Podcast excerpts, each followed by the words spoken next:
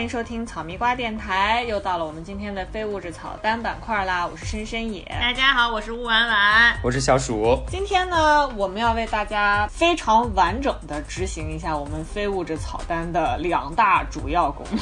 能，除了为大家种草以外，也试图替大家拔草。客观的拔草吧，我觉得客观的拔草。我觉得是这样，朋友们，就是我们的拔草比别人的拔草要高级，因为能进入我们法眼作为 potential 草的就很少啊，就并不是什么我们都可以给大家拔的，有些东西我们根本不屑于不配拔，怕脏了手。比如说，我们不会给大家拔草《爸爸去哪儿》大电影这种东西啊。所以呢，今天实际上我觉得就是，虽然说话说是拔草，但其实另外一个想要跟大家讨论的就是我们如何去对待一个。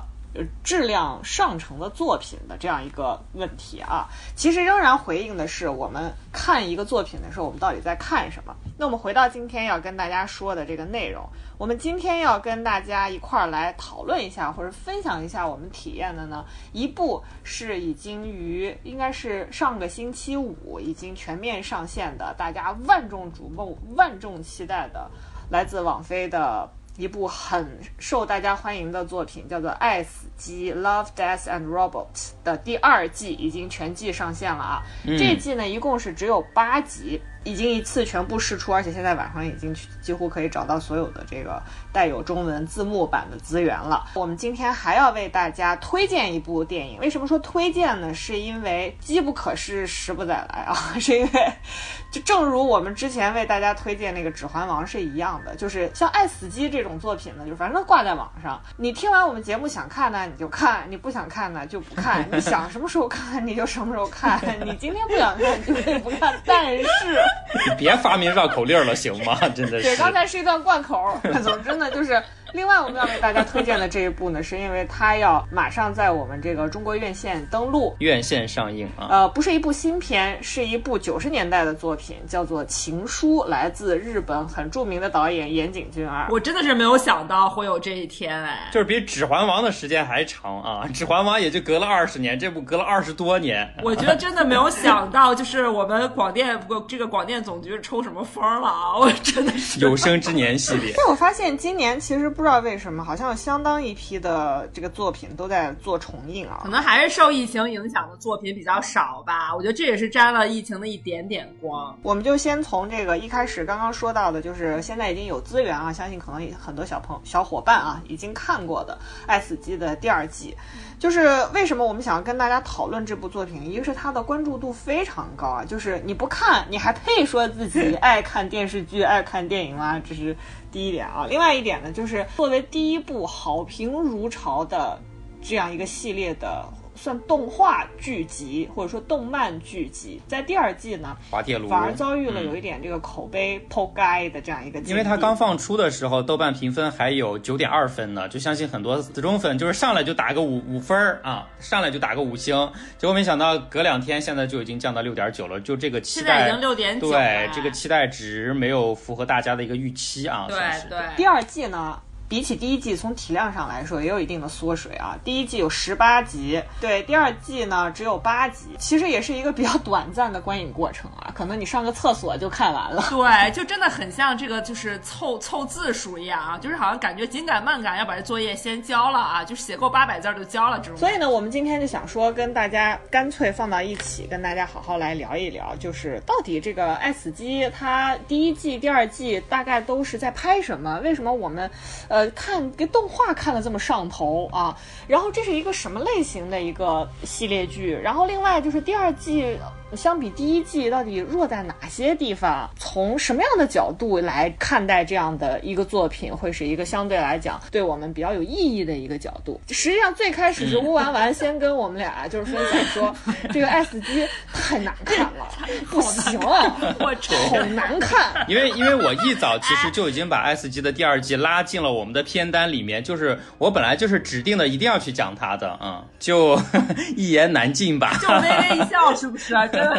微微一笑。要不然你先介绍一下，你为什么就是一定要想把这个《爱死机》第二部就是强烈要求拉进来说一下吧？就首先这样说吧，我觉得我们先先从第二部整个就是第二季，反正现在已经上线了嘛，最开始在我们这个群里面蹦的，然后上蹿下跳的说难看死了不行，跟喝多了一样的。关完，先给大家先直观且简短的介绍一下他看第二季。你知道我看第二季一个什么体验呢？就首先我先说，我大概说一下我看第一季的那个感觉啊，因为我看第一季的感觉，我觉得跟很多网友喜欢这这一套剧的。感觉是一样的，就是觉得它横空出世，你知道吗？就咱之前没没见过这样的电视剧啊，就是它就虽然说这个单元剧啊，我们这种就见多识广，一集一个故事，咱们也不是没得见过，是吧？但这种的实在是没得见过啊，就是一集很短小，也就十分钟到二十分钟之间啊，不等。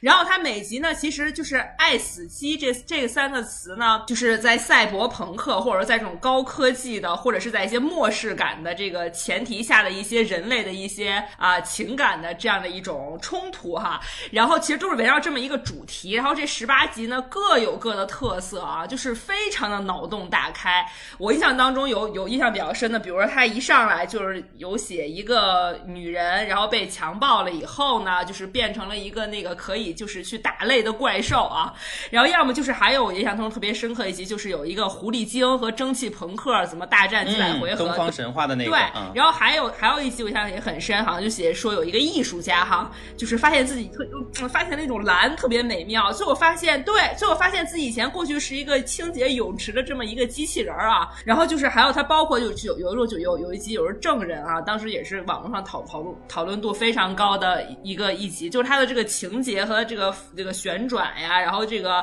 这个反复啊，就让你觉得它非常非常巧妙，就真的我觉得那会儿真的是给大家就是所有的人来了一个头脑清新剂啊，就说我操，原来这个你看吧，美这不脏话剧就出来了吗？真的这就是我妈呀！就这个美剧都拍成这样了啊！然后其实这个，我觉得这一套就第一季出来以后，其实就给了很多类似的题材，就是有很多探索。比如我印象也很深，前一阵儿也有也有一个剧是 Apple TV 出的，我不知道你们有没有看过，就那个时候也非常火，很多公众号也在讨论。但是我看完也觉得一般，所以我就没有跟你们提。啥剧啊？好像是叫恐怖来电，还叫什么来电？就是它每一集都只有声波。它完全没有画面，八九集这样，然后它每集它没有完全没有画面，它完全每一集都是通过两个人或者三个人的手机打电话对话来完成一个故事的描摹，然后整个屏幕上你看到就跟屏保一样。就全都是声波动来动去，然后其实也是通过这八集，通过不搭嘎的八个故事来可能拼凑这么一个整体的故事啊。就是你现在就现在就相当于美剧对于题材的探索已经上上升到这种程度了哈。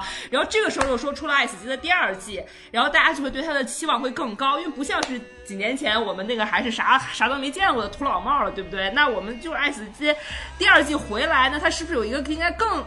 打开脑洞？更给我们一些想象力上的冲击呢，但是我看下来感觉没有啊，就是我觉得整个《爱死机》的第二季，我觉得最大的问题就是它太接地气了，就是他讨论那些问题全都是母们已经想到的问题啊，就比如说他这个。第一第一集和第七集啊，这两集是基本上我感觉是完全撞主题了哈，就是它整整它一共就八集，它有两集讲的基本上同一件事儿，就是我们未来 AI 机器人对人类的威胁，还有这个攻击啊，我们怎么解决这个问题？八集里有两集四分之一讲的这个主题啊，然后呢，结果到第三集呢，就是讲这个在一个赛博朋克的这么一个背景之下，一一上来就觉得跟那个《银翼杀手》这场景一模一样，就是这种就是，对吧？就是赛博朋克里一个大楼，然后这个坐一个飞行器滋滋飞来飞去啊，然后这集就这么这样的一个背景之下讲了一个啥故事呢？就是说。人长生不老了，所以不能生孩子啊。然后就有那个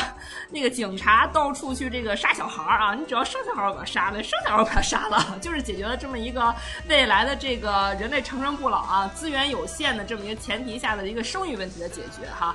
有一些我就感觉有点像、嗯、比较拼凑片段的两个故事呢，一个就是这个叫高草丛啊，就是高草丛，我觉得是最莫名其妙的，我完全不知道他说了什么东西，你知道吧？火车半路停下来啊，然后就他就开始进草丛，就有妖怪要吃它，然后他就莫名其妙的跑妖怪，然后就然后就跑走了啊，就这么一个故事，就是你会觉得这不就是一个非常传统的一个怪兽片吗？然后还把它缩的非常短，也没有什么反转，就也不好看呀。所以我觉得就它整个一气，就我感觉它完全没有什么想象力，要么就是说它总是在这个老生常谈我们关心的这些有一点点科幻或者未来的这个话题，要么就是在复述一些已经很成功或者有相同题材的那些加长版的真正的电影里边攫取一些小片段，把它做的可能视觉上看着感觉好一点而已。你觉得没有什么特别震撼的？我觉得我反而比较喜欢最后一集，就是溺水的巨人那一集，很诗意的一集，嗯，对，很有诗意，然后就是能反映一种孤独感呀，有一种对于古典和美的这个亵渎的这个感觉，就你觉得可能可能还有点细腻，但我觉得前面那些我真的就是觉得。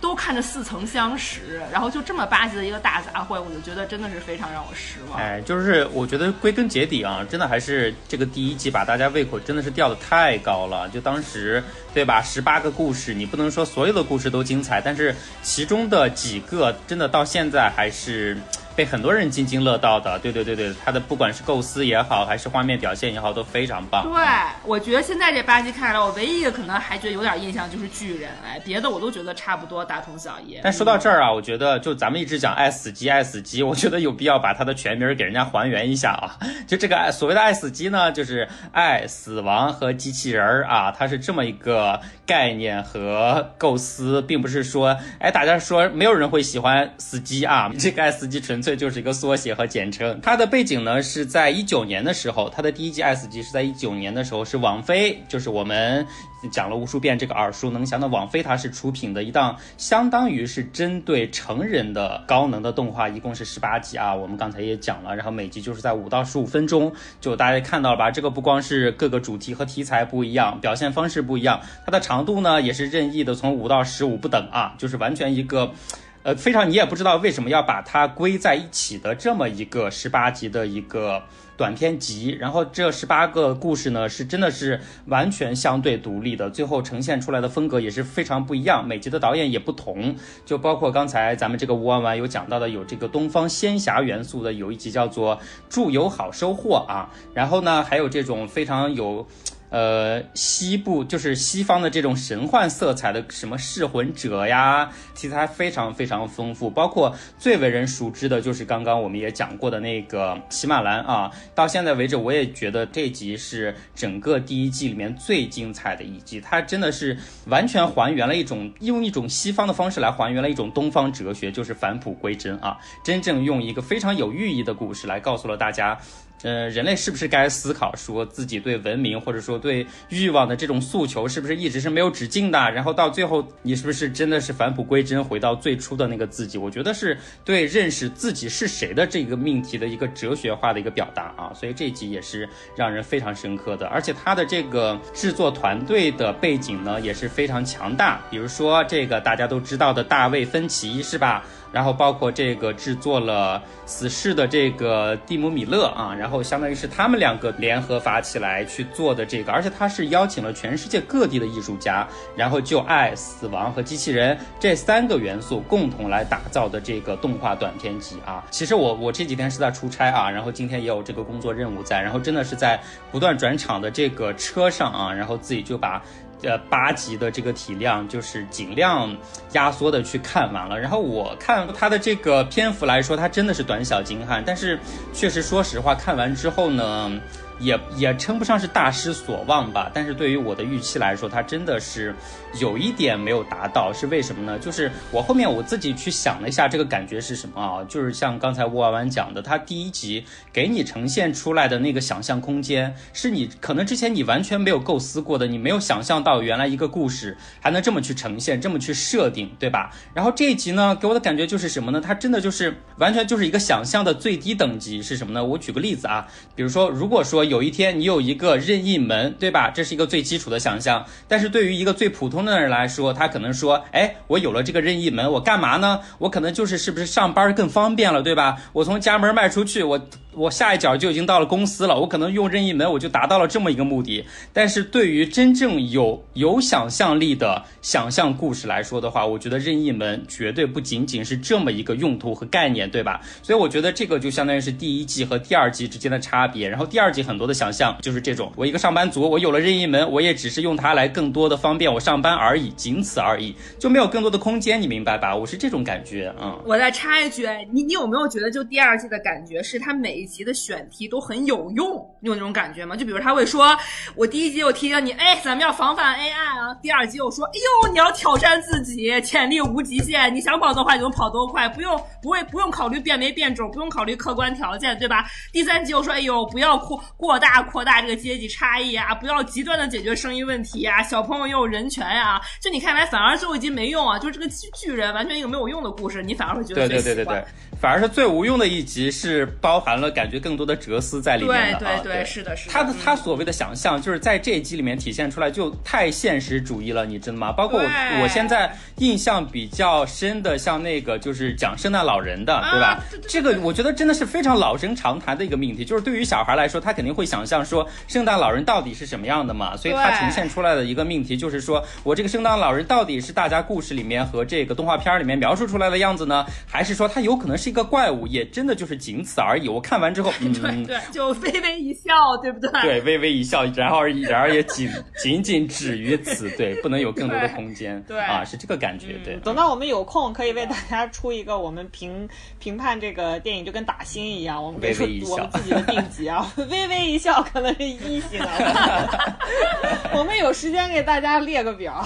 到时候我们每个电影呢，在后面给大家罗列出来我们的评级的这个标准，每每个作品也给大家标识一下，我们到底是罗列为微微一笑，还是开怀大笑，还是笑中带泪？哎，就你想想嘛，就是第一季的时候，我们刚才也也有讲到的那个证人，我当时真的是惊艳的，我可能半天都合不上嘴巴，你知道吗？就看完那个，就因为它呈现出来的其实是。感觉仅仅是一个片段，因为他一开场没有给你交代原因，没有给你交代背景，他就是开头就一个人在追另外一个人，对吧？然后他发生的那个场景是在香港的那个实际的取景取景的那个什么霓虹灯里面，对吧？然后逼仄的那种巷子，然后硕大的霓虹灯牌不断的在闪烁，那个场景感本身很有，然后那个氛围感也做的很足。关键是他最后你看完之后，你真的是倒吸一口冷气哎，因为它完全呈现的是一个那种莫比乌斯环的那种结构，对吧？就是。A 看到了 B 杀人，然后被 B 来反杀，然后反杀的过程当中，他又把他给杀了，然后又被另外一个人看到他杀了他。就虽然这个事情你感觉一下讲不清，但是最后你真正观看下来是感觉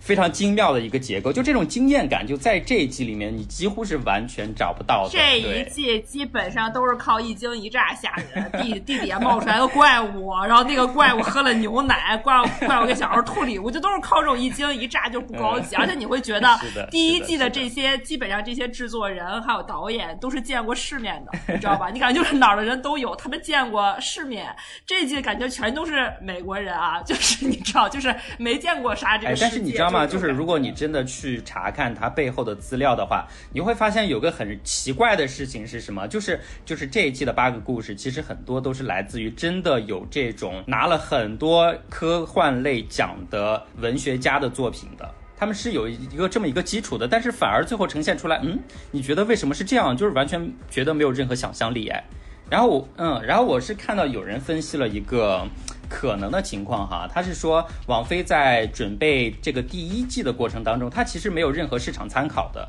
所以它其实是没有任何的拘束和任何的一个很明确的主题线去规划故事的，相当于相当于是拼凑。但是正是因为它没有一个很明确的主题，然后只是把这些故事拉拢了起来，反而它呈现出来的自由度是非常高的。比如说我们刚刚讲的那个证人，他其实是一个没有前因后果的一个故事，他只是截取了其中一个非常精妙的一个片段而已。但是这种。片段，它是一个非常反市场化的一个逻辑去呈现的故事，但是反而受到了大家的追捧和喜欢。但是恰恰是在这样的第一季所谓的受到市场化的成功的追捧之后呢，他们开始做第二季的时候，就一就有了一定的这个意图，你知道吧？就是有了一定的意图去真正的表现故事，结果最后反而落得就落入了对啊，有了真正意图，想讨论一些现实议题嘛？你看就因为我们之前也不是也有讲过嘛，说网飞其实他判断自己的这个作品的一个前提是他。它一定有一个市场化的一个大数据分析的。他们说第一季是没有做这个大数据分析的，但是在做第二季的时候，它它其实是有针对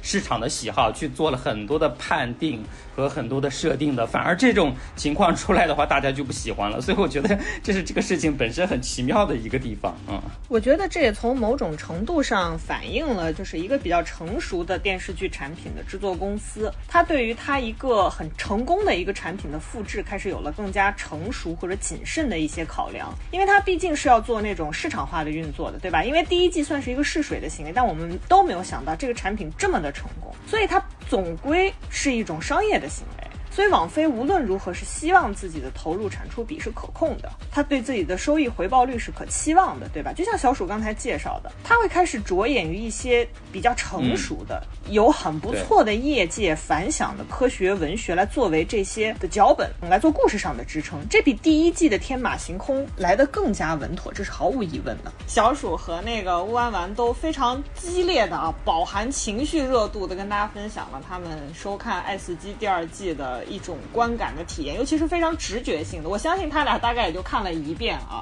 还没有就是到看第二遍、第三遍。就是我们之前说的，你对于一个作品，尤其是其实是质量之上的作品，你应该是反复去看它，找到它的结构，去组织出来它的视听语言的。但是大家不知道有没有，大家有没有这种感觉啊？就是刚才小鼠和乌安丸给大家的这种对于啊《爱死机》第二季的反馈，特别像在反馈什么呢？包括网飞在内。整个好莱坞现在为大家兜售出来的这样一种产品，这样一种不管是系列剧还是电影的这种产品，相对来说，包括像漫威啊、DC 啊，甚至是像《爱死机》这样的作品，呃，有一种很极端的言论，其实认为它就是一种毒品化的生产。尤其是像《爱死机》，很明确，第一季刚才汪涵说的非常明确，就是一种非常短平快的，在最短的时间内给带给你最强的快感的。而这种快感呢，实际上到了第二季，大家可以 以这种毒品生产啊，虽然不是很。贴切的一种形容，那你可以想象一下，就是瘾大了是吧？对，就是你的那个嗨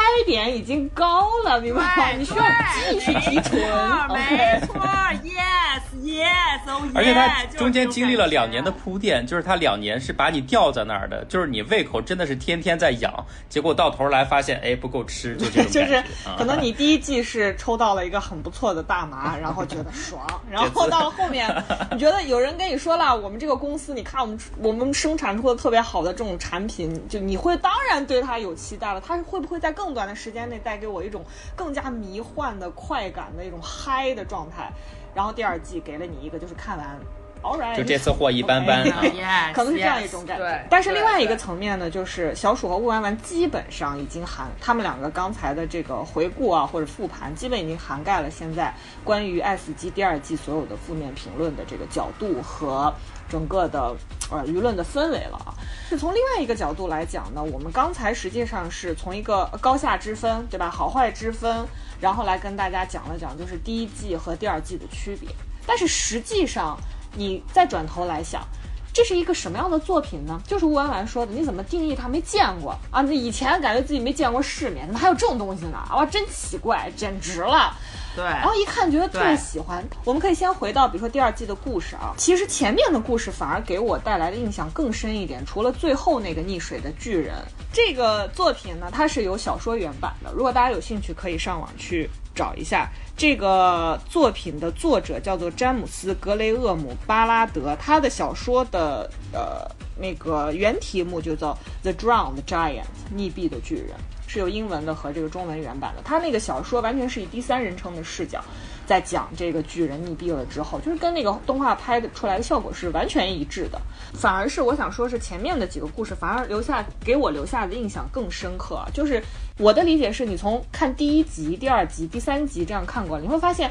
他开始讨论一些更加具体的社会问题，他对现实的回应特别的具体。比如说第一集，第一集那个开篇。给我印象很深刻，为什么？就是虽然它是一个感觉好像挺俗套的一个故事啊，就是人类发明机器啊，让自己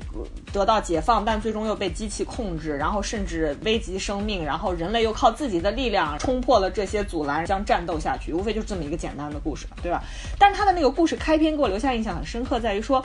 你会看到的是一群老年人，然后完全在靠一个全自动化的生活的工具获得另外一种生活。他们获得的另外一种生活是什么样的生活呢？你可以看到他们在享受日光浴、打网球，对吧？还有做美容等等，拉拉皮儿给他们调酒，拉皮儿美容，对吧？你会发现老年人突然间过上了。年轻人的生活方式，他跟年轻人实现了一种共享的生活方式，而这种共享的生活方式靠的是技术，靠的是科技，对吧？这就是我说的，我们再去看这个影视化的作品的时候，你不能光听它的语言，或者说你光看它的情节，你要看它的视听语言的结构是结构出来一个什么样的东西。它背景音乐放的是什么呢？放的是 hip hop，这是非常有意思的一点，在于说，它首先这个故事的背景放入在一个你。当然能够感受得到，是一个当全球全面进入老龄化的社会的时候，我们应该怎么来面对这个问题？如果当我们可以通过机器获得一种年轻人的生活方式的时候，是不是老对于我们来说不再成为一个问题？我们为什么害怕老去？是因为我们无法再接收新的信息，以及无法再像年轻人一样去共享这个社会提供给我们的资源了。这这让我们感到恐怖，这让我们感到害怕。而在这个故事里面，老年人可以获得这样一种生活的方式。他还放的是 rap，放的是 hip hop 的歌曲，这是一个非常明确的一个暗示。就是之前如果大家关注奢侈品行业啊，我跟乌安完已经讨论过很多，对我跟乌安完已经讨论过很多次了。Slim 这个品牌，对吧？你看到他新换的这个设计师 Eddie，他最早是一个法国的所谓的肮脏的地下摇滚出来的这么一个下里巴人，对吧？他在最早的 YSL 的设计或者怎么样，他是特别坚定的守护着他那个摇滚曲的。他把所有的女性都打扮成类似于吸血鬼的样子。但是在从去年到今年，你看到他所有的这个秀场。服装也好，开始出现宽大的设计，这就是非常街头的一种设计。大型的 logo 以及它的秀场的背景音乐也变成了 hip hop，所以包括像 Kanye West 的都会对他喊话说 We culture hip hop culture，就是我们年轻一代，我们开始定义这个社会了。所以这是一个，这是一个非常悖谬的事情，就是老年人没有办法获得一种对于他们来讲自在的、适用于老年人的生活方式，而反而要借助于自动化、借助于人工智能来获得一种年轻人的生活方式，那他们必将走向，比如说毁灭啊。我觉得他讨论的是这个问题，包括像第三集，他说这个警察就是看到小孩就把他枪杀，看到小孩就把他枪杀了，然后人类是不能繁衍的，人类追求的是长生不老。它实际上也在回应一个社会就生育率普遍的走低这样一个事实，所以你会发现，它第二季开始，它开始回应特别具体的一些社会问题，所以它进而引发了一种就是我们觉得说，我不都看到了吗？你不要再把现实丢给我看了吗？这个现实主义的问题有什么好讨论？我们我们难道还要在科幻作品里面去讨论现代主义或者说是现实主义的问题吗？所以你完全看得到科幻作品在当下在主题上的一种转型，或者说一种趋势，它一定会辐射到它的衍生品，也就是科幻类型的动漫市场，对吧？电视剧市场，甚至电影市场，因为我们刚才已经说过了，这些作品都是有比较扎实的文学文本在的。但它归根结底，我觉得仍然可以回到我们在节目开始的时候想要跟大家去探讨的，就是我们为什么要看科幻作品？我们看科幻作品是为了看什么？尤其坦白来说，我小鼠乌丸丸，我们都不属于典型的那种科幻迷，我们绝对不会主动去找科幻作品来看的。大家听我们节目应该能感受到这一点啊，我们甚至连恐怖片看都很少，但是我们却仍然被像《爱死机》这样的科幻类，或者严格一点的说，幻想型作品所打动，对吧？甚至对它的第二季，我们充满期待，对我们翘首以盼。所以，让我们保持期待的到底是什么呢？就是首先，我觉得是一个关于电视剧和电影差异的问题啊。我们在后面可能跟大家讲到《情书》的时候，会更多的去展开讲一些，就是为什么你要去大影院看大荧幕的电影，因为那才是电影最佳的一种观赏方式。坦白讲，就是越来越大的巨幕型的这种影院，它是为了给你创造奇观的。它是在一个绝对的封闭的空间内和一个相对封闭的时间内，它唤起你足够长时间的一种凝视，然后给你带来一次奇观式的体验。它会让你充分的进入一种完全的想象王国的一种体验。但是电视剧不同，嗯对吧？虽然它现在已经从电视机走向了，比如说 PC 端啊，走向了手机端啊，然后你的观赏行为也从我要打开电视，我有序的来进行观赏，来看它播给我的节目，变成了说我可以打开手机、打开电脑，我随机的进行呃筛选。但是它的制作的条件和它的目标市场，包括它的定位是没有变化，就跟电影是有区别的。那就是那些在家可能就是现在完全变成了通勤路上才会看到的这样一种观赏的行为啊，就是我们在家看，或者说在路上看。你再直言不讳一点的说呢，就是其实看电视剧、看网剧，它是一种生活方式，它是和你看新闻也好、浏览网页也好啊、收听广播节目等等等等，是同样的一种。看待这个世界的一个窗口，你把最早电视出现的那个场景，六十年代它出现在美国很多个家庭时间，大家在吃饭的时候或者合家观赏的这个时间段来看，它是不是像你家通往世界的一个窗口？对所以我觉得从这个意义上来说，《爱死机》第一季它能够成功，它无论是从篇幅上，还是说从它一次释放全季这样一种观看的方式上，实际上都有打破某一种电视剧收看的规则，就是我们刚才所说的那种规则。第一，是因为《爱死机》它的体量非常的短小，对吧？它通过一种嗑药式的、吸毒式的这样一种猎奇的方式，进行一次非常短暂的，像看电影一样的凝视那种停留，因为它太猎奇了，它太奇观了，它足够吸引你的注意力，它是贡献人类对这个世界的想象。但是因为它够短，所以它才可以获得这样一种体验。它可以让我们在手机、在电视的屏幕上也可以获得一种奇观式的体验。但是如果这个时间加长，我对这种奇观式的这种有效性的观赏体验是抱有怀疑的啊。所以人们才会对它的这个第二季充满期待。我觉得也是从创造奇观、如何创造更加猎奇的这个角度来对它怀抱期待的。但是呢，第二季却给了。大家一种就乌丸丸说的特别特别接地气的一种观赏体验。刚才小鼠也说了，《爱死机》第一季的推出是在二零一九年，那是一个什么样的年代呢？那是一个非常重要的年份，尤其我们站在二零二一年的年中，我们回头看的时候，我们都希望那个时候我们可以再早一点的预见新冠疫情的爆发，对吗？对我们希望我们能够早一点遏制它，不要蔓延至全人类，不要从此彻底的改变我们的生活方式。那个时候开始，对吧？从二零二零年到二零二一年，我们可以看到，就是疫情已经成为了我们最最最最重要的一个背景板。嗯，我们没有办法控制它，我们甚至彻底的被它所控制。我们要把它书写在我们个人的年度计划、我们的人生规划、我们国家的战略的设想里，对吧？我们看到它在全球各地春风吹又生，春风吹又生。坦白说，从二零二零年到二零二一年，甚至接下去的很多年，活在这个世界上的人类最质朴的一种愿望，不论你再有钱，你的阶级再高，可能都会传达嗯出一种想法，就是我要活下去。对，以及我不知道我可以活多久。我们彻底被这种不安所包围，所以我觉得，嗯，在这个意义上，《爱死机》的第二季传达出了这种强烈的不安的感觉，对吧？所以也出现了刚才乌安丸说的，就是它是这么的接地气。八集的体量里面有有两集在讨论长生不老，你想一想，在我们可见的时间的长河中。我们可见的世界的范围内，我们很久很久都没有这么热情的去讨论长生不老。对，对吧？然后就是我们面对世界末日的情绪，我不知道大家还记不记得我们在《爱死机》的第一季，我们甚至看到三个机器人儿，对吧？在全人类都灭绝之后，哇，就站在一起疯狂的调侃，就是疯狂的开玩笑，来说人类曾经各种各样荒谬的行为。我们当然知道那三个机器人是我们人类创造出来的，对吧？那是我们实际上是我们人类对人类自己的嘲讽。嗯，但是我们如今，我们根本没有勇气再去调侃世界末日，因为我们几乎快要看到世界末日。你只要上网去看一看当下的印度，你就知道我在说什么。所以，作为像我们这样的非科幻迷而言，我们看科幻，我们看到了些什么呢？你看这个呃科幻作品啊，它实际上在二十世纪整个的这个人类历史上来讲，它是充当了非常重要的社会角色的。呃，我当时看到一个北大的一个学者叫王洪吉，他曾经说过，就是说，他说战后就是二战后的这个黄金时代的美国科学家，他们很多人的身份同时是 NASA 就高级顾问，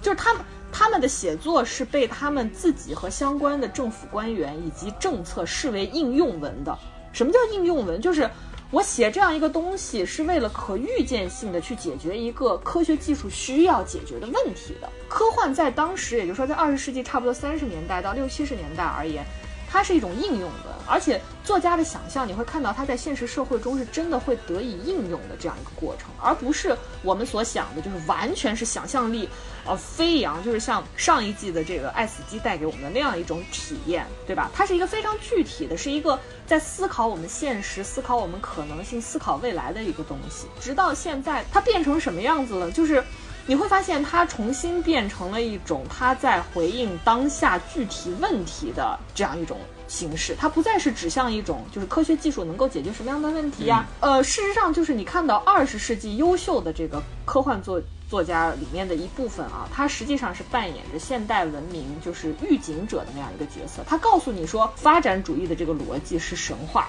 而这个神话可能把我们引向梦魇，引向地狱。这成了后来的科幻作品的一个非常重要的一个主题。你会发现，所有的科幻片都是反科学，就像所有的战争片都是反战争。你没有看过一个战争片崇洋战争好，像战争贩子一样到处跟说我们应该发动战争。这一季的《爱死机》第二季里面，其实它同样是仍然在重复着科幻片的这种类型的。你比如说，在那个就是刚说到的那个追求永生要杀孩子的那个。叫什么灭杀小队里面那个故事，对吧？其实你能看到，那已经是一个人类几乎毁掉了地球家园的那样一个时刻，对吧？发现所有的东西都是向上延伸的，那个楼越盖越高，我们向更高的天空延伸，而且你会看到那是一个无穷尽的天空。然后所有人都追求长生不老，我们向上延伸嘛。我们把地面毁了，我们再往上盖一层；我们毁灭了，再盖一层；毁灭了，再盖一层。这种想象实际上跟我们小时候很多小孩的那种想象是一样。我们盖呗，往上盖，一直往上盖。人的这个潜意识就是一种想要超越自己，不断的超越生命的极限，所以它是一个向上延伸的过程。在那个故事里，我们绝育了，我们不再有后代了，永远不会再有后来人知道我们从哪儿来。永远只有一代人活在这个世界上，始终人是同一代人发展下去，所以你会发现，它就是所谓的一代人以人类为中心的演绎和变奏，就是它太具体了，这个故事实在是太具体了。但是从另外一个层面来讲，它其实就是对当下这些或者说这几十年科幻作品的一个复制，一个主题的复制。就是在这里呢，我跟大家推荐一一本书啊，叫做《给孩子的科幻》。这个书呢是活字文化它出品的一套丛书，叫做《给孩子的系列》里面其中的一本。然后这本书的主编呢是中国。所谓四大科幻作家，中国科幻银河奖的一个得主叫 韩松，就是这本书呢，推荐给大家，因为它不只适合孩子读，也非常适合任何年龄段的人读啊。这个主编呢就说到，他们在做这套书的时候，他的起因就是因为他很焦虑，他这个焦虑来自什么呢？来自。未来，就他说他是一个六十年代生人，他经常会遇到九十年代记者的采访，他就会遇到一种发问的前提，就是对方会告诉他说，哎，你看现在的年轻人啊，我们都实际上是把现实看作是真正虚幻或者科幻的，我们感受不到老龄化对我们意味着什么，感受不到基因改造，感受不到，呃，生育率降低对我们意味着，我觉得太太虚幻，离我太遥远了，反而是他们在异次元。比如漫画啊、游戏啊、电影啊这些东西里面来构筑他们精神上的真实世界。他们说那个东西是代表着他的，代表着一个又一个孤绝的封锁在自己世界里面孤绝个体的那种精神上的那种真实。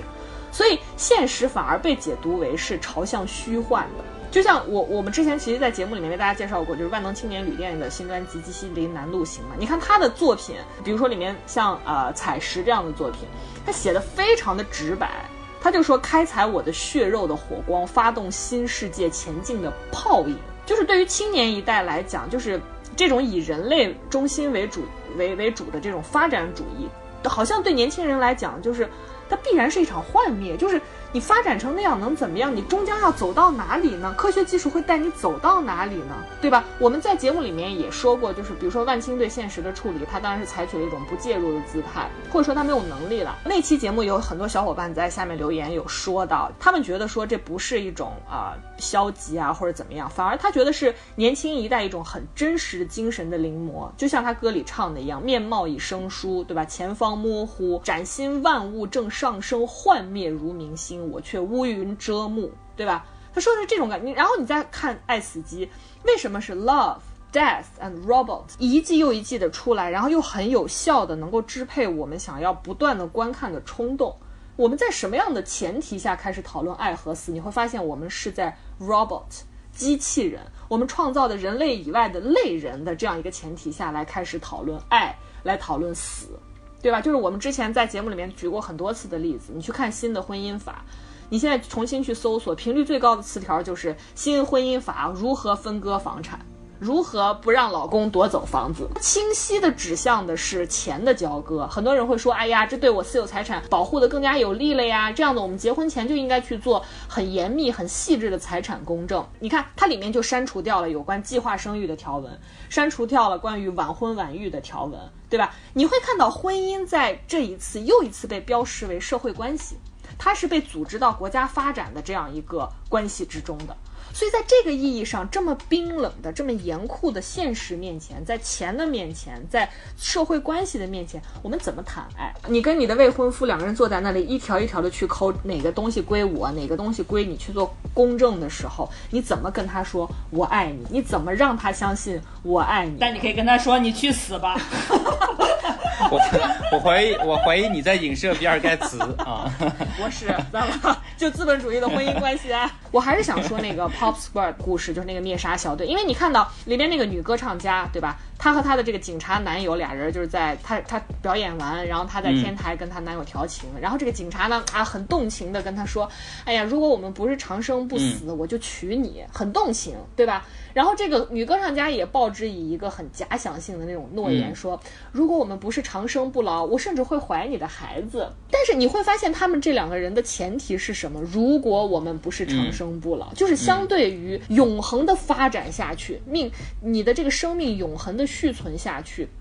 爱情也好，婚姻也好，生子也好。都不重要，都可是被放弃的，没有什么是可以被我们守护的，对吧？你听到的那种结婚誓词啊，无论你生老病死，你都会对他忠贞不渝吗？不会，因为我不会生老病死，我永不凋零，对吧？你会永远爱他、照顾他、尊重他、接纳他吗？不会，因为我也不知道永远到底有多远，因为我会永远活下去，对吧？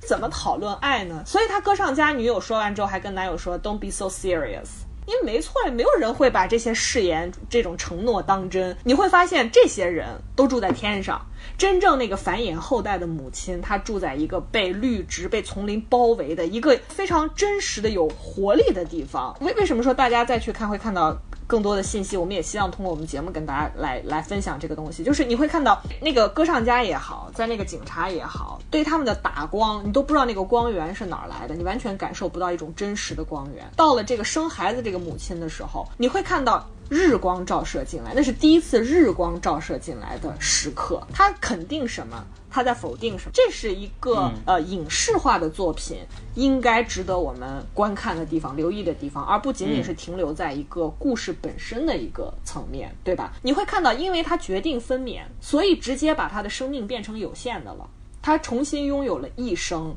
他也知道永远有多远了，他必须要终其一生为他这个后代负责，这就是承诺的意义，对吗？所以这这也是当然了，这也是弯弯说的。太接地气了。看到这个故事的时候，其实我想到的还比较多哎。第一个是我真的当时就有想到我们上两期讲到的《指环王》里面的艾尔文，我觉得跟他就是完全一个语境啊，对不对？跟他面临的完全是同样的一个情况。然后另外一个就是真的，我不知道这个故事创作背后的主创本身有没有这个意图啊？我看的时候，如果说你以一个就是作为一个东亚人在东亚文化这个语境里面去体会这个东西的话，我觉得这个。对照感会非常强烈，你知道吗？就是因为在我们现在的一个主流价值观里面，生孩子是你必须去尽的一个义务，对吧？女性拥有自己的子宫，但是她真的拥有自己子宫的自由吗？不一定，对吧？她没有现在很多权利去说说我能决定自己要孩子还是不要孩子。社会和你的家庭和你的家人和你的这个主流的价值观，就是告诉你说你必须去生孩子的，你你的子宫就是用来生孩子的，对不对？但是反而在这个故事里面，你的子宫不能用。来生孩子了，反而去生孩子的这个人是需要很大的一个勇气和坚持的。我觉得就是这种对照，其实让我当时哎觉得这个故事对我的触动还挺。所以你会发现，连科幻片而言，它的内容都在向人的内部开掘。它不再是去想象星际穿越，对吧？那个在星空里面，在这个太空里面遨游等等，或许是我们对科幻片的一些刻板印象，导致了我们觉得科幻片应该是什么样子。是了，是了，是了。啊其实恰恰它是应该唤起我们更多角度、更多方位的思考。比如说我刚才说的，为什么那个故事是不断的向上嗯开掘的，对吧？你毁灭掉一层，再建一层，毁灭一层，再建一层，它非常符合我们作为小孩儿时候一种原初的一种想象。然后当它实现的那一天，它的矛盾在哪里？你的道德困境又从何而来？嗯最早的科幻文学作品是一种应用性的，你会发现他畅想科学技术，非常乐观的去畅想科学技术会带来什么样的人的解放和发展。很快，全人类都共享了一个，呃，科学技术实现解放人类的一个时刻，就是登月，就是登月的那个时刻。但是很有意思，从那个时刻之后，人类再也没有去过月球了。再也不去了。然后你会发现，这些技术都开始变成什么样？发展最快的技术是什么？都是一种内向的技术，比如说网络技术、IT 技术、生物工程、数码转型、人工智能。你不再拥有一种向外探索的这个技术发展的这个大背景了。我们所有的背景都都是产生在这个信息技术的这样一个背景之下，我们就开始用肉眼可见的方式在分享这些技术的发生、发展、应用，对吧？我们不加讨论的。就接受了这些东西对我们生活方式，甚至是生命经验的改写。很多人曾经设想过，我可不可以封闭在一个房子里，一辈子不出门，然后毫无困难的过一辈子，然后同时体验全世界的风景？我们此时此刻不已经做到了吗？我还看过，就是写《三体》，就是《流浪》，包括《流浪地球》的那个中国很最有名的刘慈欣，他的一段采访，他说，新一代开已经开始通过 VR 眼镜体验这个星辰大海，所以大家都觉得我没有必要冒着那么大的危险去开拓了。所以这反而是你因为现实的这个困境带给自己的一种想象力的转型或者是转向，对吧？他觉得这个是人类文化深刻的一种变化，但是同时他也说，像他说像他这样一直在描写星辰大海、描写太空的作家。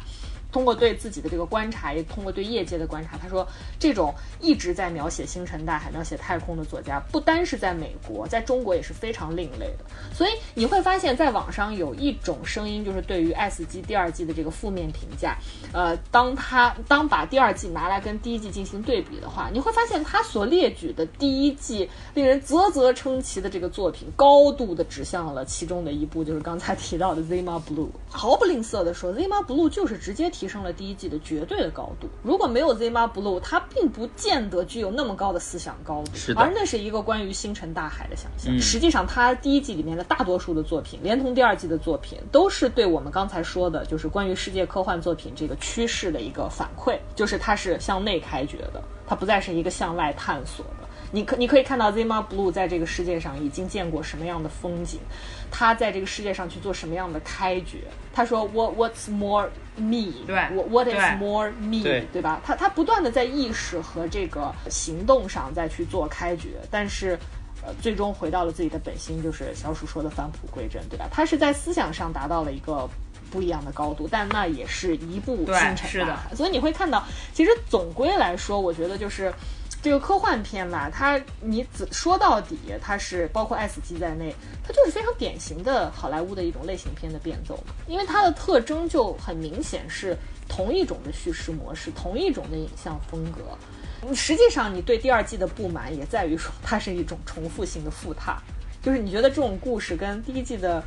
某一些段落啊，它的画风跟某一些东西的这个样貌不是一样吗？它就是因为重复性，所以让我们觉得 normal boring。其实这种科幻科幻片的这种重复性，我觉得就是很明确，而且它。对于网飞来讲，就是小鼠说的，他因为后期也做了这个，啊，前期也做了这大数据的评测嘛，对调查，对调查，所以他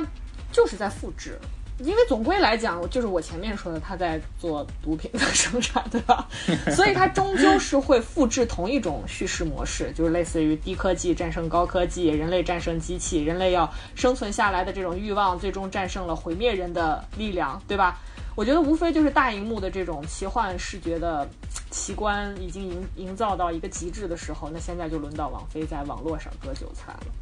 就是我觉得它也无非是这样一个一个过程，所以从观看的角度来讲，我觉得还是非常推荐大家去去去看一下。而且我觉得实际上其中关于现实层面的很多思考，仍然是非常值得我们大家重新去进行讨论、重新去嗯想象的。那个想象可能并不见得是在视觉上，它的这个分数跌得如此之快的话，其实相对来说是作为观众的这个心理预期对他的这个分数往下拉的这个程度被夸大了。我觉得啊，就是事实来说的话，他其实不管怎么样都算得上是及格之作，或者说称得上是优秀之作了。只不过在我们对他这个巨大的期望笼罩之下，我们显得就反而对他第二季的这个评分是有点过于苛刻。我不希望就五分钟才嗨，我现在希望两分钟就嗨。对，我一口我看一眼就嗨了。你不让我看一眼，说哎，这个这个毒西瓜真不行，吃西瓜我都不想再吸了。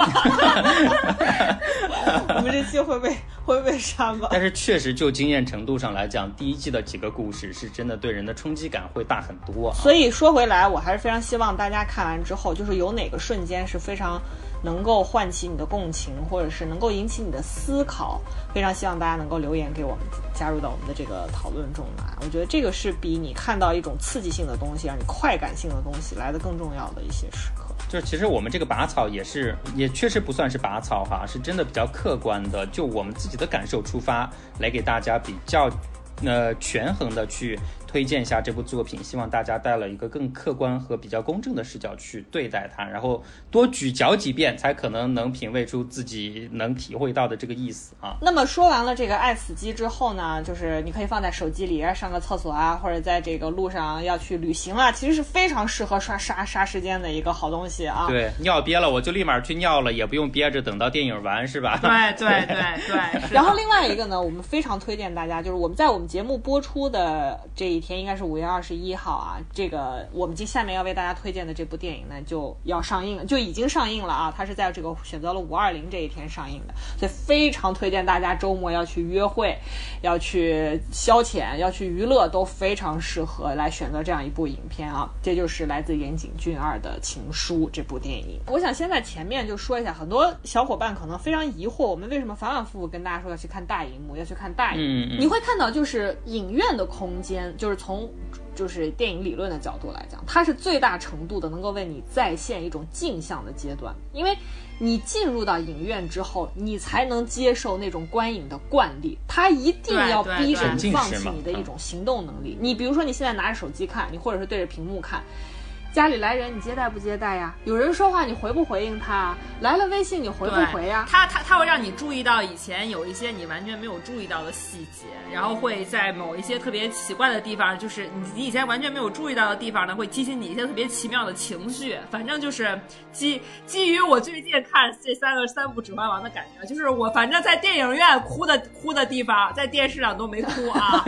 电视上哭的，电影院都哭了啊。但是电影院很多另外发现的新。哭点啊，在看电视的时候没没有发现，对吧？所以你会发现，只有在电影院里的时候，你联系着荧幕世界唯一的途径就是目光，而且它会唤起一种长时间的凝视，然后从而唤起你进入一种啊想象的王国等等，对吧？你只有在电影院的时候，对号入座，对吧？观众群都必须保持静默，周围这种黑暗的环境，以及现代影院这种超厉害的这种技术类的设施，对吧？什么环绕立体声啊、大荧幕啊等等，它都会强调一种你对现实一种象征秩序的逃逸，就是你会完全进入想象性的王国。就是什么意思呢？比如说你不会看到一个呃东西的，比如说你不会看到红绿。呃，黄组织在一起的时候，就想到信号灯，就想到要停，还是想到要行等等，它会完全终止这样一种象呃象征秩序的东西。只有在电影院看电影的时候，你会发现，你不仅认同英雄，你也认同蒙难者，你也认同赢家，也认同输家，你也认同好人，也认同恶棍。最重要的是。你只有在电影院的时候，仿佛跟着他们一起经历了悲喜剧，目睹着无穷的爱与死，然后自己毫发无伤，这种体验感是你绝对在家没有办法实现的。所以有人说，电影的魅力就在于影院机制的魅力，而且你甚至得管住自己想要打嗝、咳嗽、放屁的冲动，对吧？虽然我知道现如今。即便不进电影院，在一个非常需要维持自己道德修养的场合，很多人也可以做出以上的行为。所以它是一个长时间凝视的这样一个过程。所以我在这里为什么花了一点点时间跟大家强调一下？只要你自诩热爱电影，只要你把看电影写在你的履历的爱好里面，看大荧幕都应当成为你观看每一部电影的首选。对，所以为什么我们这么强调，像《指环王》了，像我们接下来要介绍的《情书》上映的时候，一定要催促大家，一定要在上映期去电影院观看，好吧？所以我们今天呢，要为大家介绍的是一部青春片，好吧？它来自这个日本导演岩井俊二的作品，叫做《情书》。这个岩井俊二啊，我不知道收听我们节目的这个小伙伴呢，我觉得年龄层应该跟我差不多，大部分应该跟我差不多。小鼠做了一个粗 粗粗粗略的这个抽样调查之后，给我一个多反馈，粗粗粗你管的也太超粗宽了吧？超级粗，超粗，好，anyway 吧，就回到岩井俊二这个导演本身啊，我觉得他是我们这一代初高中时期最重要的一个导演之一。我不知道你们俩，就是因为他有多重要呢？就他是和王家卫排在一起的一个导演。你看王家卫的时候有啥感觉？我们就是为了不懂而看，就是为了不懂而不懂，我看对吧？是因为他的电影里面有个最重要的信息我们看不懂，那个东西就叫欲望，对对对对吧？对但是我们又想看欲望，我后来明白这个东西就叫窥阴癖，因为你当时会觉得说欲望这个词儿吧，它有点脏，没有一个学生愿意把自己和这个词儿联系在一起的，对吧？尽管这是我们后来生而为人必须要面对的一个主题。另外一个让我们反反复复看的人就是岩井俊二，因为我不知道你们两个体验啊，就是我看他的电影就觉得像照镜子。就是你看的就是情绪，看的就是青春期所有野蛮生长的又没有办法无所适从的那些真实的情绪，他特别能够带而且并不被别人重视的那些情绪，觉得是根本没有人理解你的逃无可逃的东西，在他的电影里面都被放大，而且让你觉得说哦，原来这个东西是合理的，所以他成为了就是我们这一代，就是我真的是觉得初高中时期最重要的导演之一。我们现在提起来啊，谁都不太好意思承认，但是呢，在中国最具影响力的导演郭敬明，好吧，他也是我们青春期浓墨重彩的 是你啊，不是我啊，是你。我是我真的是为什么呢？全校传阅《幻城》和《梦里花落知多少》。哎，我也是了，对我幻城荷花的知多少？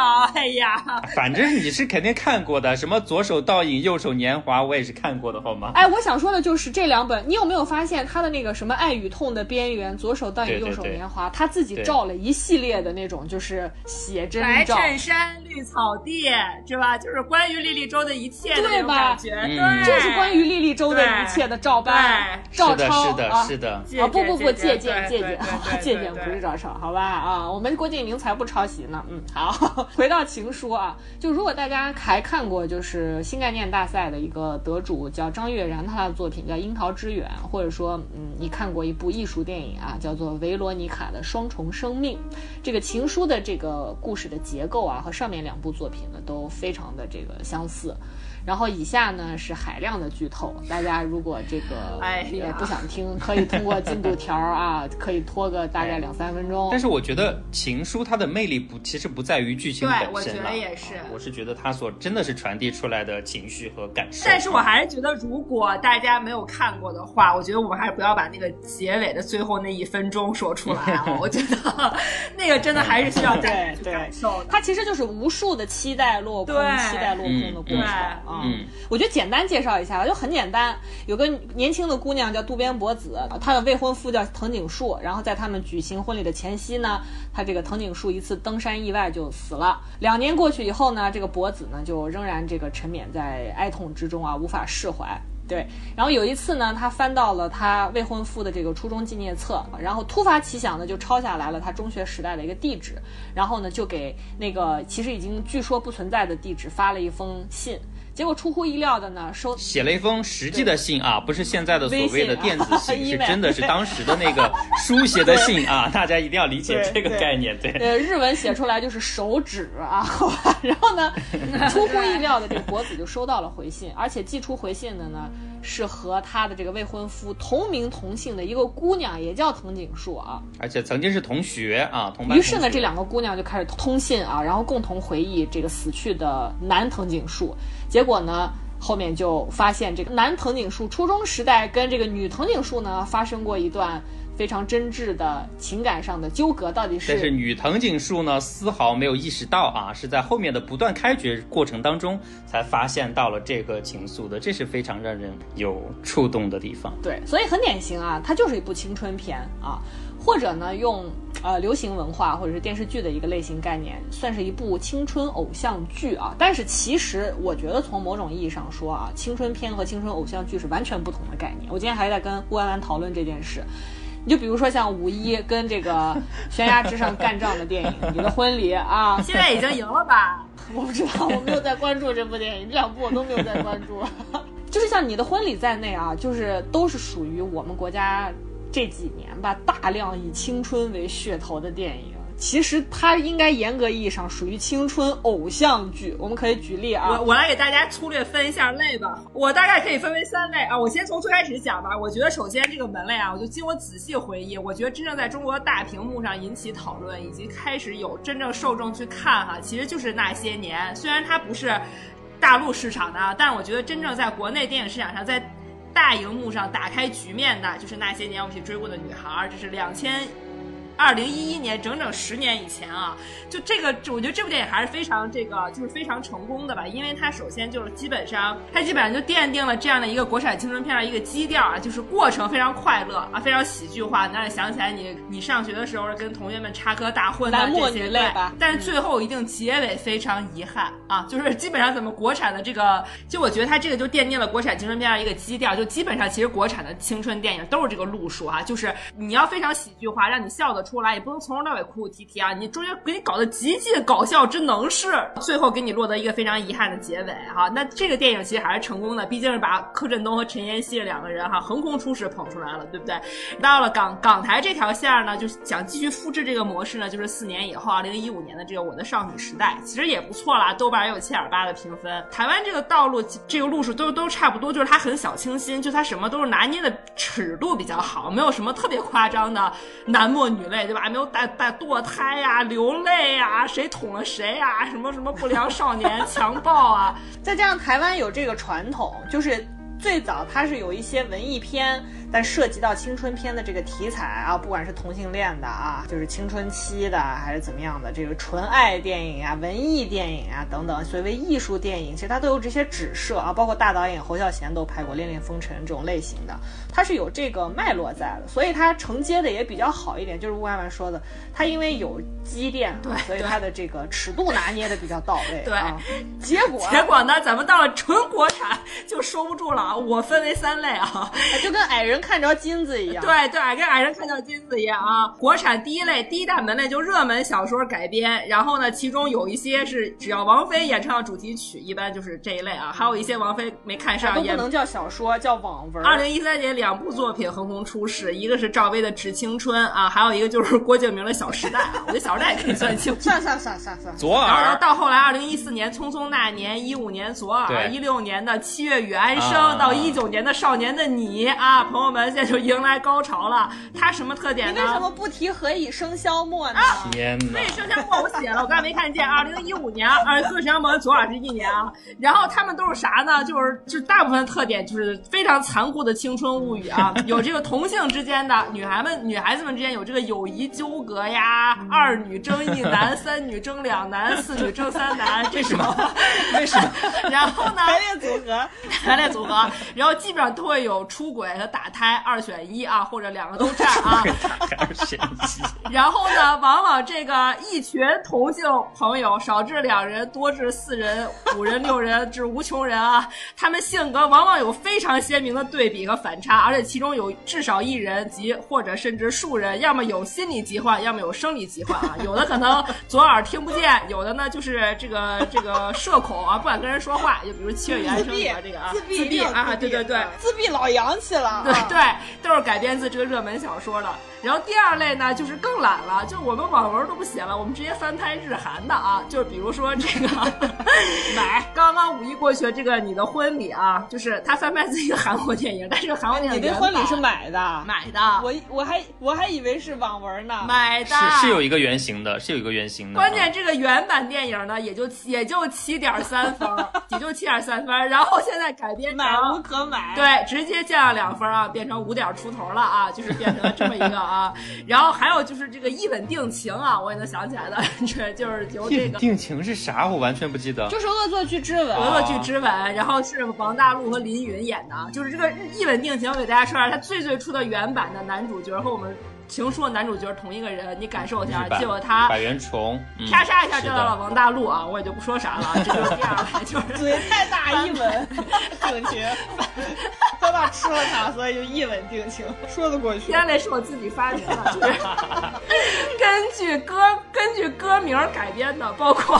同桌的你，大约在冬季，还有这个后来的我们啊，就是基本上都是。真是难为你了，我的天哪！毫无思路，他就是有一首歌。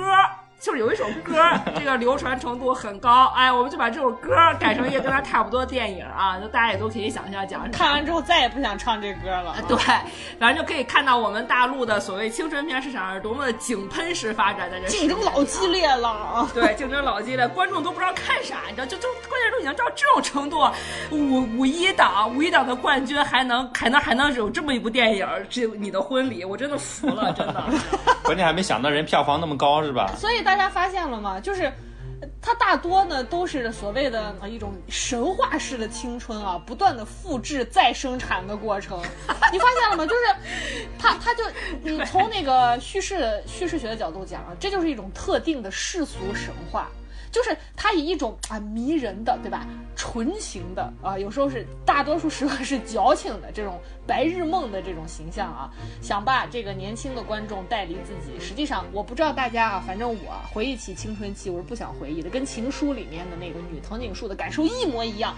又尴尬又挫败，你的青春经验一定是这样。有，但是呢，刚才乌安婉给大家介绍的这些所谓的青春偶像剧啊，都是啊开始给他进行了粉饰，啊矫情的粉饰，让你觉得哎呀，我的青春期过得也好美啊，少女情怀总是诗，就是这种感觉，感觉就是你看完这些片子以后呢，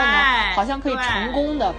用这种怀旧的一种视野啊，洗涤掉你青春岁月的那种创痛。怎么说呢？就是你，你要是说是这样的类型的算青春偶像剧的话，我觉得在我们的国片的青春偶像剧里，好像连这种美的体验也没做到。我是这种感觉，因为我之前看过一个很有意思的讨论啊，就有人就刚才万万提到《小时代》啊，就是小鼠也觉得《小时代》能算青春片啊，因为有人说《小时代》是 PPT 啊，严格的意义上不能算电影，它是 PPT，好吧？小时代》真的不算吧？它是青春片呀，它 exactly 它就是 四个女孩上大学，然后到工作，对吧？谈恋爱。它哪怕要算电影，它也真的是个科幻片儿，它真的探探索了我们的想象空间。它符合刚才乌安完说的所有类型。极女争议男，这堕胎咋地都有啊，撕逼怎么都有，看覆盖了，覆盖了，好吗？但是有人说它像 PPT，尽管这样，还有人出来硬掰，说他妈一个 PPT 都没做好，为什么呢？说明明都是奢侈品的 PPT，但是里面呢有一个镜头，我要强调一个杯子特别贵，就是凌霄打破的那个杯子，结果就是完全强调不出来，就你看完之后，你根本感受不到这个杯子有多贵，好吧？对，就觉得装逼。年龄层上确实是青春的，但是它没有任何青春的实质。我非常喜欢的一个算是影评家，同时也是这个华东师范大学的一个教授啊，叫毛尖，他就说：“哎呀，我感觉我真是老了啊！我把所有这种类型的青春片我都视为青春癌啊，因为至今为止，我在荧幕上看到的这种校园的主人公，在我的大学里，我半辈子都过去，我一个都没有遇到过。真的是，真的是，真的是。什么叫青春片啊？就是我们今天其实想节目里就直接跟大家说啊，情书。”就是给大家一个好的机会，去看一看什么叫做真正的美的青春片。因为所谓青春片基本的这个特征呢，它恰恰在于表达出青春的痛苦和其中很多的尴尬，还有匮乏，还有你那种挫败和伤痛。它不需要通过你必须堕一次胎，你达到生理上的伤痛，你才能有这种伤痛，对吧？很多人说青春片的主旨就是青春残酷物语啊，对吧？我们之前节目为大家介绍过这个概念的由来，它是来自这个日本导演大岛渚的一个同名作品，大家有兴趣可以翻我们之前的节目来听啊。讲过，对对。但是这个残酷呢，和刚才乌安文给大家总结的这几年国产片里面那种让人看了就吐。还是看了就笑啊，边吐边笑的那种关于那谈恋爱、撕逼了、自杀、堕胎的这些所谓的青春桥段都不同。这里所说的这种残酷呢，大约我觉得可以用一个日本的评论家，就是他在讨论情书的时候，他概括的一段话啊，他说：“花季般美好的青春岁月，大都出自青春逝去之后的怀旧叙述。” Yeah 就是你回忆的时候，你会感到哎呀尴尬，哎呀受不了啊，对，就这种感觉。所以我就觉得朋友们，你们去看吧，毫不夸张的说，青春啊，不是情书，可能是你这辈子在大荧幕上最后一次接触真正意义上青春片的机会。嗯，真的，真的，真的，嗯真的可以这样讲是。那我们回到这个电影本身啊，就是有很多这个精神分析或者符号学的这种解读文章啊，都把情书当做一个很好的样本，把它看成是一个就是现代人的一种自我预言。我觉得这种解读是比较有效的，因为你回想起这部电影的话，不知道你们两个什么感觉啊？你与其说它是一部有关爱的故事，你不如说它是一部有关孤独的故事。嗯它是一个没有爱情的故事。是的，它是的因为我们终将都将走向孤独。你看，包括主人公，没有一个人是真正得到爱情的。即便是里面我们刚才提到的女主人公渡边博子，她在这里面也有一个疯狂的追求者，对吧？秋叶茂。但是他到最终也没有给秋叶茂一个真正的回应一。个明确的一个答复对吧嗯然后你包括像那个女藤井树，她在青春的时候经历过一段啊、就是那样被人暗恋的青春时光。但是小鼠说他没有回应，他从来没有回应过那个男孩儿，而那个男藤井树也是因为没有得到这样的回应，才把他所有的这种情感都寄托在一个跟。这个女藤井树长得一模一样的对渡边脖子的身哎，关键是就是有一个小点哈，就是真的是我在当时看完之后很久很久之后，我才意识到原来这两个女主人公是同一个演员演的，我真的当时没有意识到这一点。哦天哪，我我才知道哎，她是同一个人演的，她是同一个人演的。我今天才知道，中山美穗 My 对 God 渡边博子和藤井树都是同一个人演的。我今天才知道，我觉得很多人没有 get 到这一点。我我我也是觉得他俩像，我没觉我也没觉得他俩是一个人哎，因为我觉得他们俩不一样，可能真的演的太好了。哦，所以你们是在故事里面知道这两个人长得一模一样，但是一直以为是两个长得相似的人在演。知道他俩像，但是你也没觉得他俩是一个人，你知道吗？哎呀但是我、我真的是很久之后才发现这个。我不行了，不行了。是的 演的太好了，就是性格极其的迥异。就是我刚才说的，你会发现，甚至一些边边角角的角色，他也是孤独的。你包括藤女藤井树她妈，对吧？也是失去了丈夫。然后这个女藤井树长大之后，那个特别喜欢她的邮差。苦苦的在等她，也没有得到回应。渡边博子的追求者那个秋叶茂，他的那个学生那么喜欢他，也没有得到回应。所以其实真的是你要说起来，这就是一个没有爱情的故事，这是一个关于孤独的、关于离丧的、关于记忆的一个故事，对吧？对，关于告别，关于失去，关于消失啊，关于回这个故事它为什么如此情真意切的能够打动你？就是除了让你回忆青春的时候会感受到一些创痛的感受，就是真正的涉及到什么是青春这件事的时候，它同时情真意切的打动你，你甚至看到最后的时候，你你无法自拔的那种想要就是流泪的冲动会喷涌而出。我大哭哎，我真的大哭，真的。他从一开始就在铺垫这件事情，为什么我对他其实在铺垫最后这一分钟的感觉。对，所以为什么我们就是特别推荐大家去电影院去。以一种长时间的凝视来看这样一个故事啊，你看他一开始，对吧？女主人公这个渡边博子，她已经失去未婚夫了。然后你看到所有人都选择要遗忘掉她死去的未婚夫这个藤井树。你比如说像他他爸迫不及待的要一醉方休，他妈还装病要逃走，然后他以前的好朋友就是托辞不来，但是却私下约定说，我半夜要来他这个探墓啊，来他这个这个坟墓这边来这个玩儿一样，对吧？像游戏一样。只有博子是拒绝加入这个行列的，因为他没有办法遗忘，这无疑就是一份不能忘记的一段忠贞爱情的写照，对吧？你看到一个导演是如何严肃的来处理这段拒绝这种情感的。他最有名的就是开篇的那个场景呢，他躺在雪中，是一个完全假想的这种死亡的状态。你完全可以在后来叙事的那个故事中，把这个桥段和殉情联系在一起，你几乎以为他要死了。然后也是因为他这种很沉醉的爱，开启了后来真正的故事。他寄寄寄去了那往那封其实是通往天国的情书。你看到他那个情书的内容，那个点题的那个情书的内容，你看到它的内容相当的对普通，但是流露着一种巨大的痛感。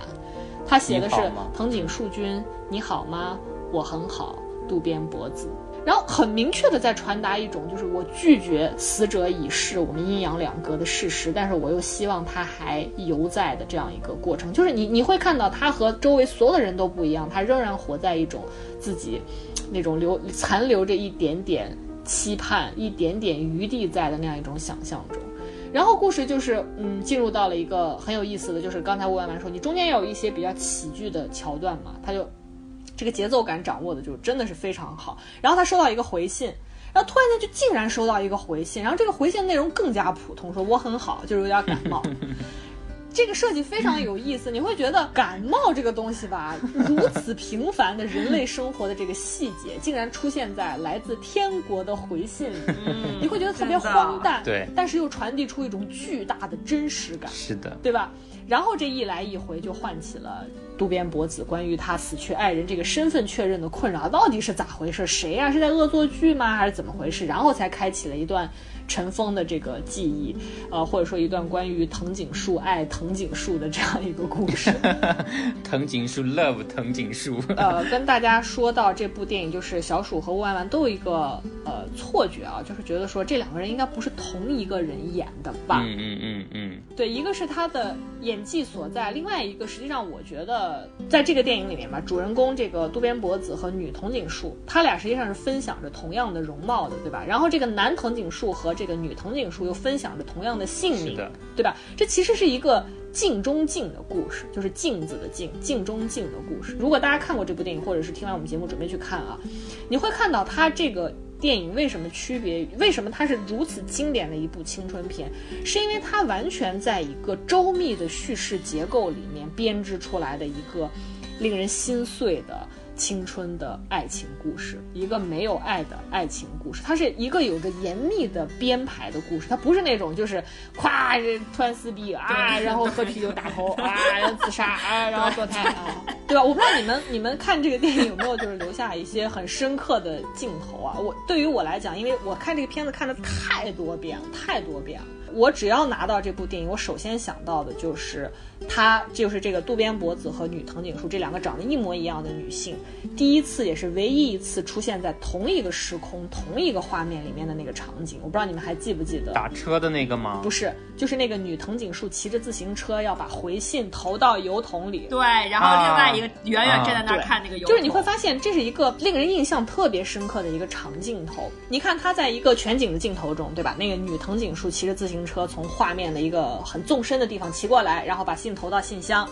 你觉得好像是平淡无奇，他就在回信嘛。结果这个摄影机呢就继续朝后拉，然后平移拉开。这个时候你会看到一个长焦的镜头的前景里面有一个伫立着、凝望着女藤井树的一个背影。然后呢，这个摄影机又拉开，这个时候呢，那个背影就出画了。离开了之后，一个大全景的镜头里面呢，摄影机就开始以一个摇移的长镜头跟拍刚才我说的那个女藤井树骑行啊，她她开始在这个画面中骑行的状态。然后你会看到她又是一个从远处驶过来，然后用一种就是稍微有点鲁莽的状态插到了这个正在跟朋友话别的秋叶茂中间。插过了，就是其实给了你一个强大的存在感，让你一定要从人群中识别到我的画，我的画面是在跟着这个女藤井树在走的。这个时候突然间和刚才那个背影擦身而过，这个时候，呃，那个背影突然间转身，你发现那是脖子，那是渡边博子的正面的一个近景。他的那个镜头处理的非常的细致，你看到的是一个长焦镜头已经压缩的一个很小的空间，然后左边是博子的一个侧面的近景。然后右边呢是迎面骑来的女藤井树的一个正面的近景，但是它是已经是虚焦的，因因为你没有，你可能技术方面没有办法实现一个人同时分饰两个角色、啊，但是你知道是他们两个同时出现在画面里。为什么我说这个镜头给我一个特别印象深刻的印这个感官啊？就是说，按说这个画面应该是渡边博子在人群中认出了那个跟他长得一模一样的藤井树。你会发现，这个时候整个的这个长镜头都应该是这个渡边博子一直目不转睛地盯着女藤井树这样子在他身边这样绕，对吧？对对。在此之前，那个出租车司机不是跟他说说啊，刚才那个女的跟你长得好像，其实在他心里已经有一点点疑问在了。这个时候，他是在人群中突然间看到了另外一个自己，所以他会一直追着他看。通常来说，导演应该会切换一些中景啊、近景，就是切一些镜头进来，提示我们观众说，这个镜头一直是博子在看女藤井树嘛，对吧？给你一种看与被看的关系。但是你会看到导演他使用了我刚才说的一个长镜头的连续拍摄，就是靠人物不断的出画入画，然后景别的变化来处理这个桥段。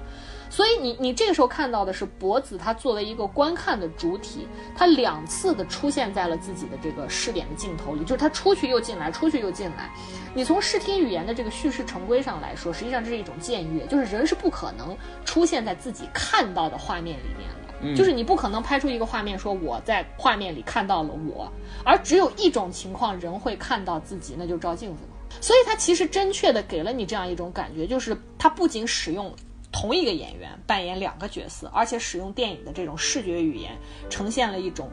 镜像式的情景，就是我刚说的照镜子的状态。所以它非常准确地表现出了这个时候渡边博子他内心的那种体认。但是这个体认也很有意思，就是你看他接下来这个女藤井树从他身边骑开去之后，这个博子下意识的就喊出了藤井树的名字。然后这个时候镜头突然间反打，就是这个长镜头戛然而止。然后这个女藤井树听到这个回呼唤的时候，回头看了一眼，这个时候就开始对切，就是一边是博子在看对方，然后另外一边是你以为是藤井树在茫然的看到底谁叫我谁叫我，他不断的正反打，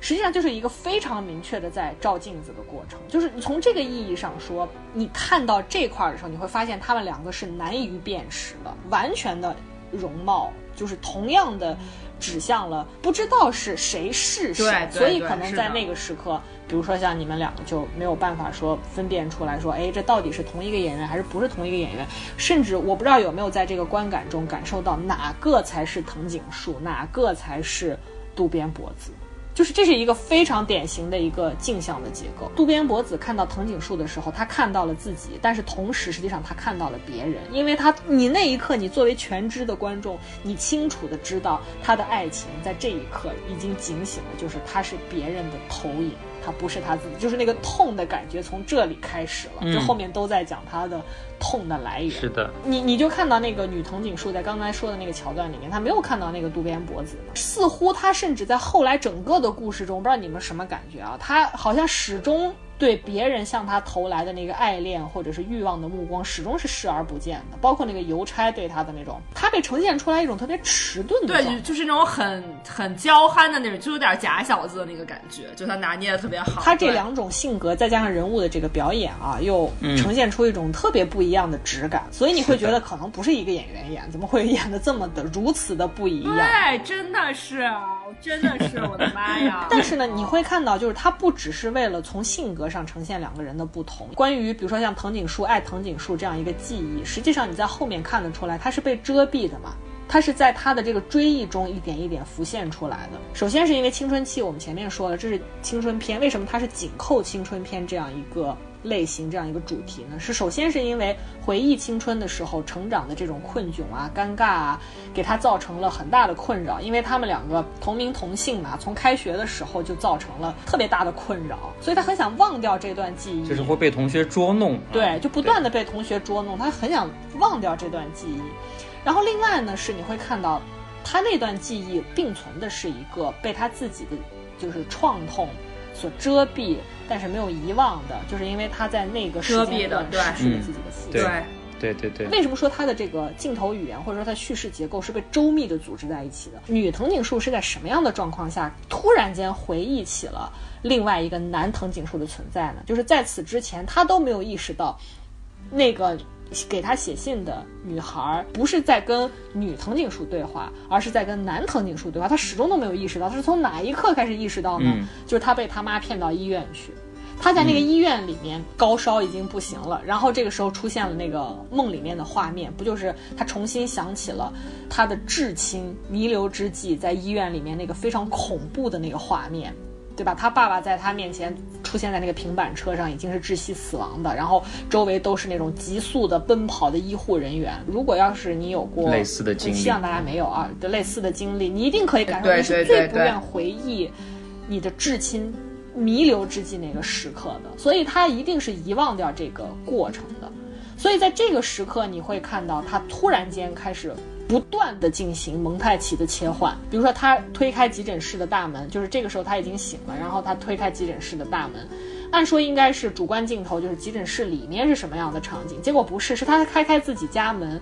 外面站的是男藤井树，这个时候他突然间想到，哦，原来我青春期的时候还有一个男孩叫藤井树，然后才开始开开启这段记忆。所以他的整合，他的这个叙事结构是非常非常严谨。他那个编织，你自己再去感受、重新去看的时候，包括他的，我就更加不用讲他的运镜、他的打光等等等等，非常值得大家就是一看再看。尤其是乌弯弯说到后面那个结尾，大家一定会有一个。不一样的体会，真的，那个算是电影史上的经典。场景之一啊，真的太经典了！这个这个结尾太经典，都特别特别的有力哎，真的就是你一定要让你的情绪汇聚到最后那一刻爆发，这真是看着太爽了。我们比较所以说比较成功的青春片哈，它有一个特点，它里面的成人不尴尬，你有没有发现？就他们里面这些主演的成年人的版本也依然非常青春，就是你会感觉到有一种特青春的心态的延续，就还是在做自己啊，然后还是有自己的那些呃小性格缺陷。比如可能还有点害羞啊，比如有点固执啊，然后比如说可能有有一点这个这个憨憨傻傻的这样的形态，就你看上去感觉非常自然，你觉得他好像这个人从来没有老过，就他虽然容貌上老了，但是你感觉他还是有那种特别青春的。哎，我明白你说的这个点，就是他没有样装成大人来对。对，我们的青春片最搞笑的一点就在于这些人成年还挂着胡子卸了顶。大家请看《何以笙箫默》，哎，基本上所有。的男的，咱们青春片的老了以后都会变成霸道总裁，对，就是没有自己，没有自我。何以生下我叫黄晓明这种啊，突然一下变成大律师了，变成总裁了，对吧？就是立刻就是变成上海滩，又变油腻了，就特别有一个小时候帅帅的男孩，长大就是从学长摇身一变变成杰克苏啊，就是没有什么，就是他没有人格上的统一。对，你看这里面，哪怕是成年之后没有再出现的男藤井树，他在他朋友里面的叙述仍然是一个怪怪的。孤僻的，死之前竟然哼着他不喜欢的人的歌的那样一个怪异的人，对，不善言语，没错，没错，所以就是，而且最后去世的方法也是登山去世，我这边也很适合他，哎，那就他并没有开着这个这个法拉利是吧？超喝多了超速，然后撞到护栏上死去，对吧？就是你还是觉得就是，所以说我们这些大人看真正的青春片，你是不应该感到尴尬的，因为我们是可以跟他们共情的。如果你看觉得你尴尬，觉得你能用脚趾。抠出个两室一厅，那真的就不是。不是，我觉得我们不需要去粉饰青春。其实有时候很多你的行为特点啊，你的这个性格的弱点，或者是你后来慢慢变成一种强势，或者是把它变成一种转化成一个你的优点等等这样的过程，它其实都是在你年少时候的经历中一点一点积累起来的。所以等到你真正什么叫治愈的过程，你的这个治愈就是你能够重新面对那个时刻，重新面对那个过往，你再去。回忆那个时间段的你自己的时候，你可以面对它，你知道怎么去处理它。你突然间发现你成年了，你长大了，而不在于说你永远是羞怯的、痛苦的、不愿面对的。然后我竟然采取的方式是粉饰它。每个女孩都特漂亮，没错没错没错。然后所有男孩都爱我。对，杨幂穿一个穿一个水手服，对不对？哎呦我的妈呀，真的。杨幂真正青春期的时候还是方脸呢，她估计也不堪回首，好吗？对吧？真的 真的。所以呢，朋友们去看吧，真的不夸张的说，这就是你这辈子在大荧幕上最后一次接触。真正意义上的青春片的机会，因为岩井俊二也不拍青春片了。如果大家喜欢他的这个风格，大家去看他其他的一些作品，每一部的风格都非常不同。他虽然都拍青春，但是他其他的片子其实风格呈现出来差别还是蛮大的，很黑暗。对，好好了，那么本期的这个非物质草单呢，就为大家介绍这样两部作品啊。我们非常希望就是通过每一期不同的作品呢，跟大家。能够进一步的去讨论，就是当我们看这些作品的时候，我们到底在看什么？这个比我们本身选择看什么作品要更重要。而且我非常希望能够跟大家继续去分享大家看这些作品时候的一些想法、一些思考的过程啊，在评论区里面都非常希望大家能够跟我们一起热烈的进行讨论。我们看到很多的小伙伴都加入到这个讨论中啊，我们也是非常希望能够跟大家继续。就在昨天还是前天，就是我在后台看到了小伙伴的点播啊。然后我们已经在筹划，就是呼应你的这一次点播，但是嗯，我们尽量啊，我们很想筹划，但是就不一定能不能。我们会观望一下形势啊，就是我们有小伙伴在点播这个竞技女孩，对，最近非常火的一部泰剧，也是我们之前比较少的。领域啊，但是我们现在在看，但是下一期具体这个 有没有可能被影响的，我们可能要试一下情况，看看风声怎么样啊。如果风声鹤唳，我们可能要推后一下。但是如果大家很喜欢，我们还是会播的。具体竞技女孩是因有什么样的问题呢？大家可以上网自行搜索啊。我们对，上微博搜一下吧，天天上热搜，今天也上哦，大家就看看为什么上热搜。我们非常希望跟大家一块分享大家点播的一些还不错的作品啊。嗯，但是就是要看他的表现了，好吧？这不取决于我们 啊。对，但就是确实是那句话，就大家所有给我们的关注、留言和评论，我们真的都是有非常认真的去看和对待的。好的，那么还是那句话，就是希望大家能够紧紧的、紧紧的 follow 我们。然后喜欢我们这期节目的话，一定要给我们多多点赞、评论和留言。嗯，谢谢大家的关注和支持。好的，那我们就下期节目再见吧，拜拜。再见，拜拜。下周见，拜拜。Thank you.